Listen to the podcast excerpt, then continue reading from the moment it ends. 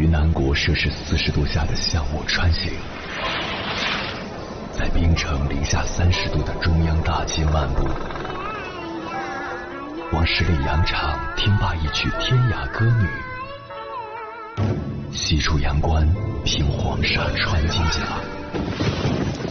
风霜雨雪，四季如歌，不曾倦怠。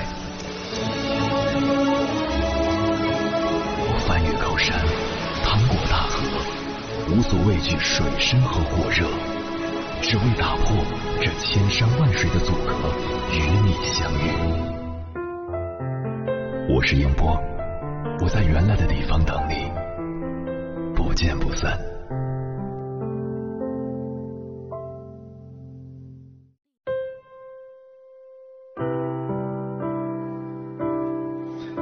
欢迎回来，各位夜行者，这里是正在直播的中国交通广播心灵夜话栏目《千山万水只为你》，深夜不孤单，我是迎波，我要以黑夜为翅膀，带你在电波中自在飞翔。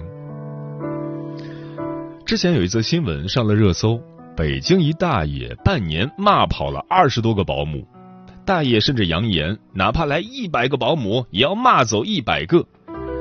这究竟是怎么一回事呢？原来这些保姆都是大爷的独生女儿请回来照顾他的。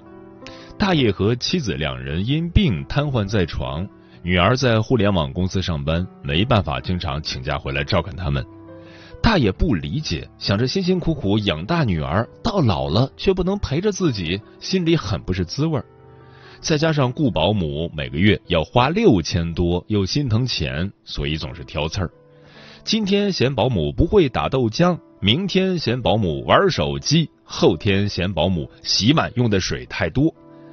不仅如此，大爷还把气撒在身边人身上。女孩说，父亲情绪特别不稳定，经常故意把药打翻不吃，而他又不得不花大量的时间去清理。在采访中，女孩说了自己最难的一次经历。疫情期间，医院只有三点到四点可以探视。当时父母两个人都在住院，一个住二楼，一个住十一楼，女孩就得在一个小时内跑上跑下探望老人，交代各种事情。在说到这段经历时，女孩忍不住流下了眼泪。可片刻之后，她坚强的抹掉眼泪，说：“我不会在父母面前哭，因为我是他们唯一的依靠。”或许有人会质疑，这个女儿也太不孝了，父母就她一个孩子，为什么不把父母接到自己身边？真是如此吗？事实是，很多年轻人在老家找不到好的工作，只能一个劲儿的往一二线城市里挤，而高昂的房价又压得人喘不过气。很多家庭即使掏空了六个钱包，也只能在大城市买个两居室。接父母到身边谈何容易？留父母在老家，于心何忍？独生子女的生活进也难，退也难。一边是割舍不了的事业和家庭，另一边是放心不下的年迈的父母。于是，他们只能一个人活成一支队伍。即使是经济好一些的家庭，真把父母接到了身边，就一定能解决问题吗？撒贝宁曾在一次采访中谈过这个问题。二零零五至二零零六年，他也曾将父母从武汉接到北京。他总觉得把父母留在身边才算孝顺，但事实证明，这只是他的一厢情愿罢了。那段时间，撒贝宁工作特别忙，即使把父母接到北京，相聚的时间也少得可怜。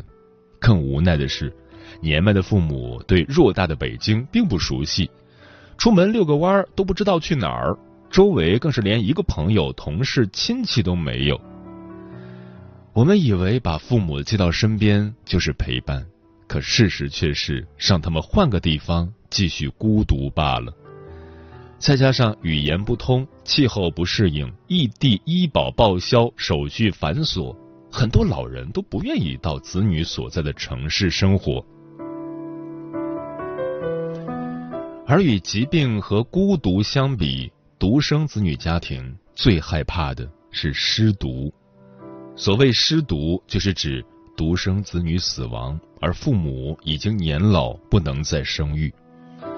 据统计，目前中国失独家庭数量已经超过一百万，预计到二零五零年可达八百万。大家还记得李秀兰吗？李秀兰原本是一名普通的女性，育有一子，儿子长到二十四岁，马上就要结婚了。李秀兰也沉浸在抱孙子的幸福幻想中，可谁曾想，一场突发的疾病夺走了儿子的生命。十多年来，李秀兰都没有从丧子之痛中走出来。每隔一段时间，她都会来到儿子的墓前和儿子说话。儿子去世后，丈夫想再生一个，可李秀兰年纪大了，早已不是能生育的年纪。于是，丈夫婚内出轨，找了别的女人，又生了一个孩子。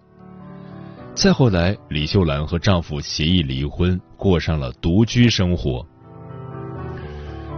有人说，对于失独家庭而言，时间已经停止，剩下的就是慢慢变老。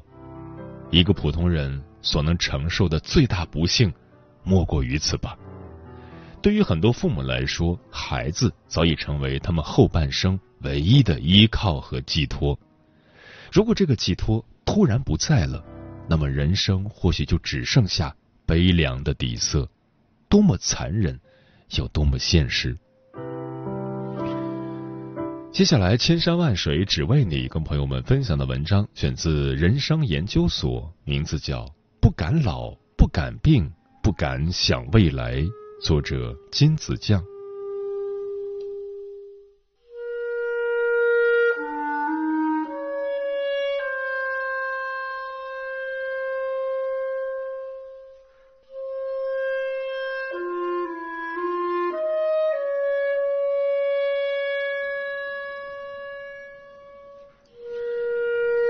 三十二岁还在浪迹天涯的阿卡小姐，曾经是我夜生活的最佳拍档。一直以来，我们都是加班到十一点，还能疯到凌晨三点的精神年轻人。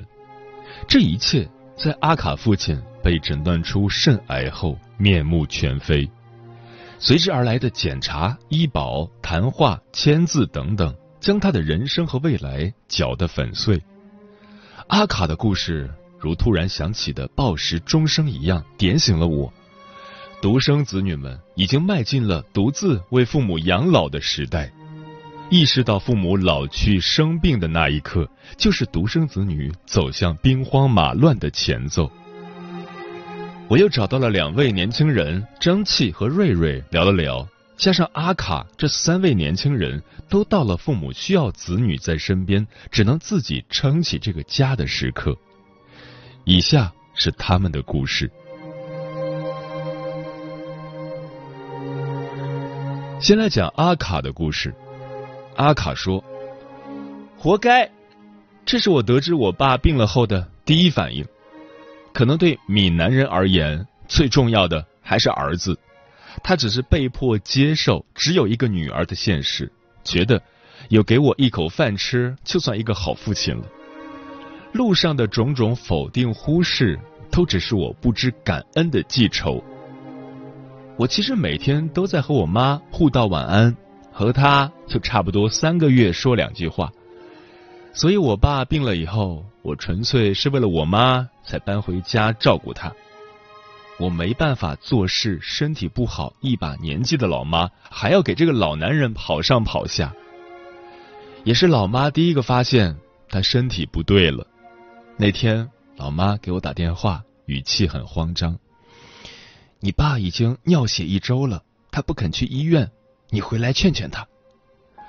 出于对小地方医院的不信任，我带着他跑了省会和上海的医院，结论都很不乐观，是肾癌三期。我也没有想要瞒着他，把每个医生的诊断结果都告诉他了。他一开始十分抗拒，这不可能是庸医骗钱，你挂个中医给我瞧瞧。后面整夜整日焦虑，不分昼夜的打电话冲我大吵大闹。老天爷为什么要这样对我？我哪里做错了？那时候我还在办离职交接，不怎么着家。他以为我会不管他死活。去年春节后的几个月堪称疯狂，一直逼我一个月内订婚，三个月后结婚，还去宗祠的老师傅那里算好了成亲的黄道吉日。老妈崩溃了，每天都在后悔，应该早点劝他戒酒的。我像个精神分裂患者一样。表面和老妈一起慌慌张张忙东忙西，内心实际毫无波澜，因为有太多事要操心了。一边恶补各种用药指南，汇总治疗方案。第一次知道，原来癌症也要做基因检测，送检要取组织而不是血液。顺便推荐两本书，一本是人民卫生出版社出版的《肿瘤患者常见症状自我调控》。另一本是病人家属请来一下，前者是护理知识，里面科普了呕吐、贫血、疼痛、呼吸困难等常见症状该如何处理；后者是作为家属需要提前了解的所有重症知识。这年头，医生护士真的顾不过来，只管治，管不了护理。平时就是照着指南干活，护理需要家属自己负责。另一边，离职担心费用、手术和治疗风险、老妈的心态、特殊情况里医院的管理以及各项检查排队。不论怎样，我都得拉着老妈一点一点把日子过下去，每一步都要选的理智而准确。有时候，男友很诧异我的冷静，说我冷静到冷血了。手术后化疗是必须的，副作用也是真的很大。医生很担心我爸的身体是否能承受住化疗、放疗的反应，隐晦的说了句：“不建议一直持续靠化疗维持生命。”那天在科室外的长椅上呆坐很久，我第一次有了实感，我真的有可能要没有爸爸了。愤怒到达顶端的那一天，是老爸因为副作用一直在呕吐，我妈还没退休要上班，我不敢走开，就让男友去催一下医生。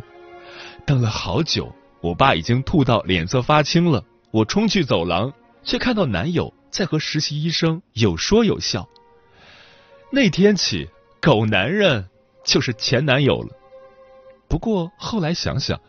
我确实是有些迁怒于他，可能失去父亲的恐惧，陪床的苦闷，那段时间的压力，让我不需要一个男人，只需要一个情绪的出口。躺在病床上的那个男人，确实不是一个完美的父亲，可他，也把我护在雨衣下那么多年。我以为还有漫长时间可以和他和解，和他吵吵闹闹。这么多年，我觉得我一直在尝试靠近我爸，试图从他那里获得情绪支持，却一直得不到响应。我的理智告诉我，他一定很爱我，可在生活中，我又抓不到具体的爱的细节，以至于过去我们最常使用的交流方式就是吵架。但是三话后，他就已经没有什么力气大声说话了。现在，我终于可以和他安安静静的聊天了，却不知道这样的日子还有多久。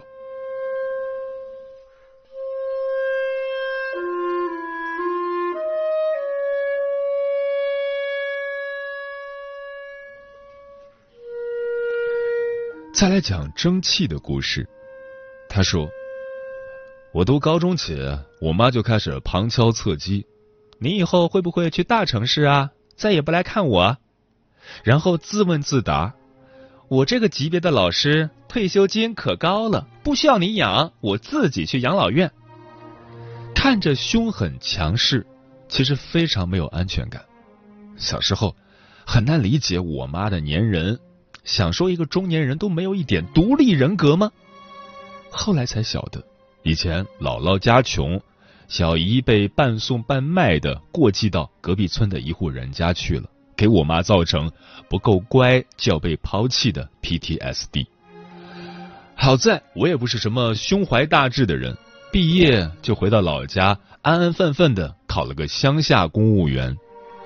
说是乡下，也没多偏僻，十八线小城市，地方太小，通勤时间也就半个小时。在家的时间长了，矛盾就出来了。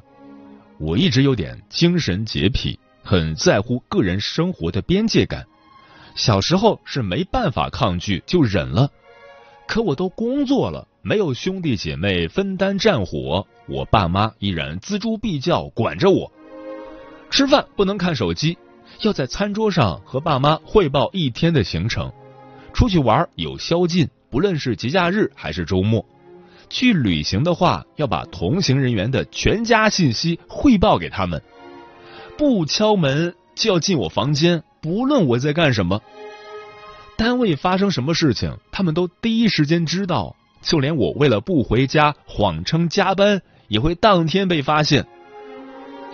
陪我爸遛弯的时候，也会有熟人意味深长的问：“你家孩子从北京回来，怎么不留在北京啊？”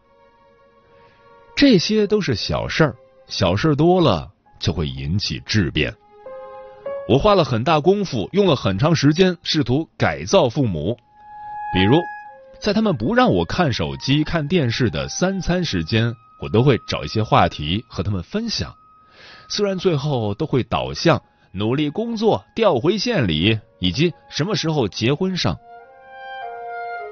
我爸超爱看的电视剧。铁齿铜牙纪晓岚，我也耐着性子看完了，尝试着就故事情节和他聊聊边界感，结果我俩因为对和珅有不同意见，没能达成共识，吵起来了。有天我过生日，说好不请客，结果还是把我带到了姥姥的老宅里，硬进行了一场大家族式的生日会，简直噩梦。职场没有经历过的酒桌文化。我在亲戚这里深刻体会到了，最后的最后，我放弃唤醒他们这件事了。我能做的就是接受，他们就是这样一种人，而不是强求他们变成另一种人。我给他们买好保险，安排好每年一体检，明年我真的要远航了。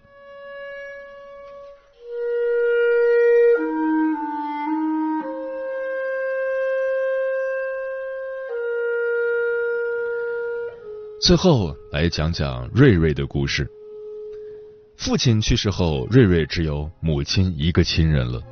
女儿的降生并没能弥补他内心的空洞，还让他更加不放心母亲了。作为家中独女，瑞瑞觉得自己有责任照顾好瘫痪的母亲。本来他给母亲找了一个护工，月薪四千，工作蛮细心的，手脚也算勤快。可他总是记得没结婚时，每周都能回家陪陪老母亲。一到告别的时候，母亲久久握着他的手，不愿松开的眼神，这让瑞瑞很愧疚。结婚生子后，为了同时照顾女儿和母亲，瑞瑞放弃了优渥的工作，找了一些时间自由的兼职来维持生活。收入锐减不说，也变得不稳定起来。他自嘲称自己是半个家庭主妇。因为在外人看来，丈夫是支持她离职的，可家里摔碎的那个碗知道，丈夫在得知她离职后，曾愤怒的质问过：“有护工，你折腾什么呢？我们家不是富二代。”瑞瑞不想解释太多，再三承诺自己会负责，开始每个月主动发给丈夫一份详细的记账单。她不想被婆家看不起。坚持把丈夫给的钱只花在女儿和家庭开支上，照顾母亲的费用她自己靠兼职赚取。每天，瑞瑞都要趁着女儿在幼儿园的时间里带母亲外出走走、晒太阳，顺便买个菜。他练习了几个月，才能熟练的把一百二十斤的母亲在床上轮椅搬上搬下。走在熟悉的老街道。他好像回到了小时候，只不过母女角色互换了。睡睡明显感觉到自己的陪伴让母亲有所好转，最明显的就是母亲变胖了，邻居都夸母亲气色好起来了。一般这个时候，电视剧都是以大团圆结局，影视作品的温情脉脉放进现实是冰冷残酷的。随着时间的推移，瑞瑞的担子越来越重，母亲不敢对护工发火、甩脸色，怕被虐待；对女儿，她就没有那个顾忌了。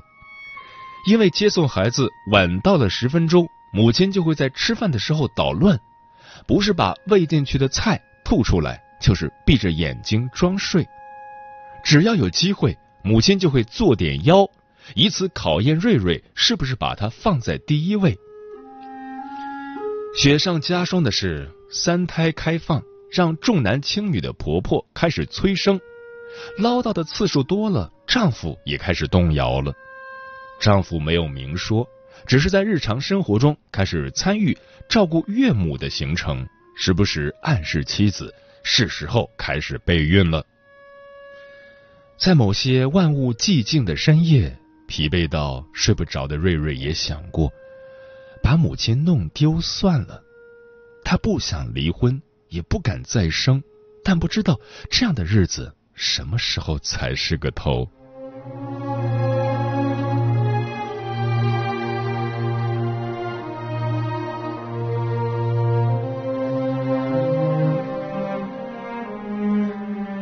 二零二三年，独生子女人数突破了三亿大关。中国青年报调查显示，九零后是最关注父母养老问题的群体，他们也是独生子女的主力群体。豆瓣上有一个叫“独生子女父母养老交流组织”的小组，拥有超过八万名成员。庞大数据的背后，闪现出具体而悲观的时代情绪。正如小组简介里所写的。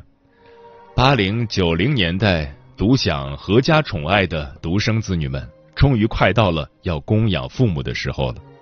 越来越多的家庭天各一方，一年里团聚时间寥寥，子女的自我实现、父母的生活质量是令人两难的选择题。而即使两代人同在一个城市，疾病也可能带来金钱与精力的沉重负担。于是。他们聚集在这个网络平台，互相取暖，找寻一点同病相怜的支撑。那些独生子女所面对的矛盾与挣扎，没有经历过的人大概是很难体会的。对父母的又爱又恨，突发情况的压力，工作的困境，独生子女们都在承担着比同龄人更沉重的压力。养老院，请护工，辞职回家照顾。不论怎么选，都意味着一定程度的牺牲。独生在某种程度上放大了人生路上的困难。看似时代给了大家很多选择，落到实际又好像没得选。人们总说父母对儿女的爱是天然的，可从我自己还有我的朋友们身上，我能切身体会到儿女对父母的爱也是无条件的。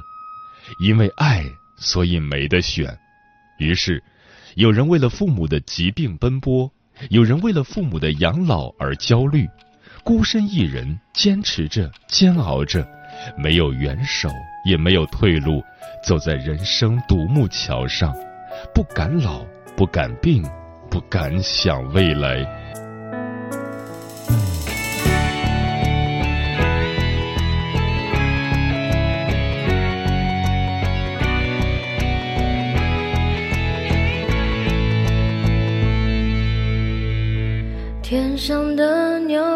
成群结队，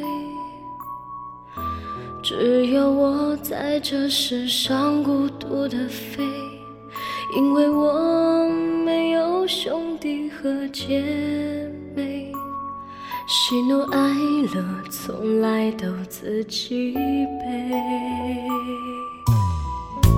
我一直是你们心中的宝。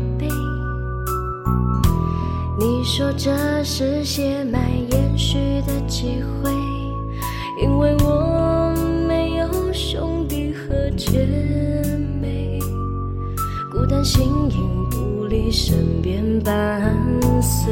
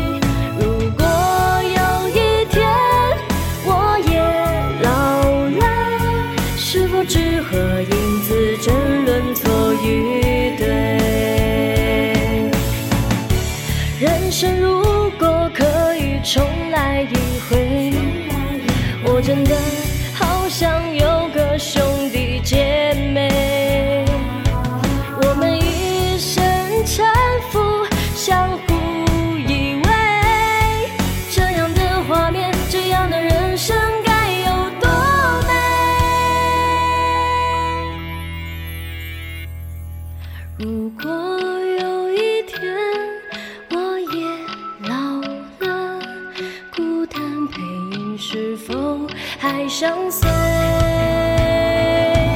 如果有一天我也老了是否只能对着镜子说再会？是否只能着镜子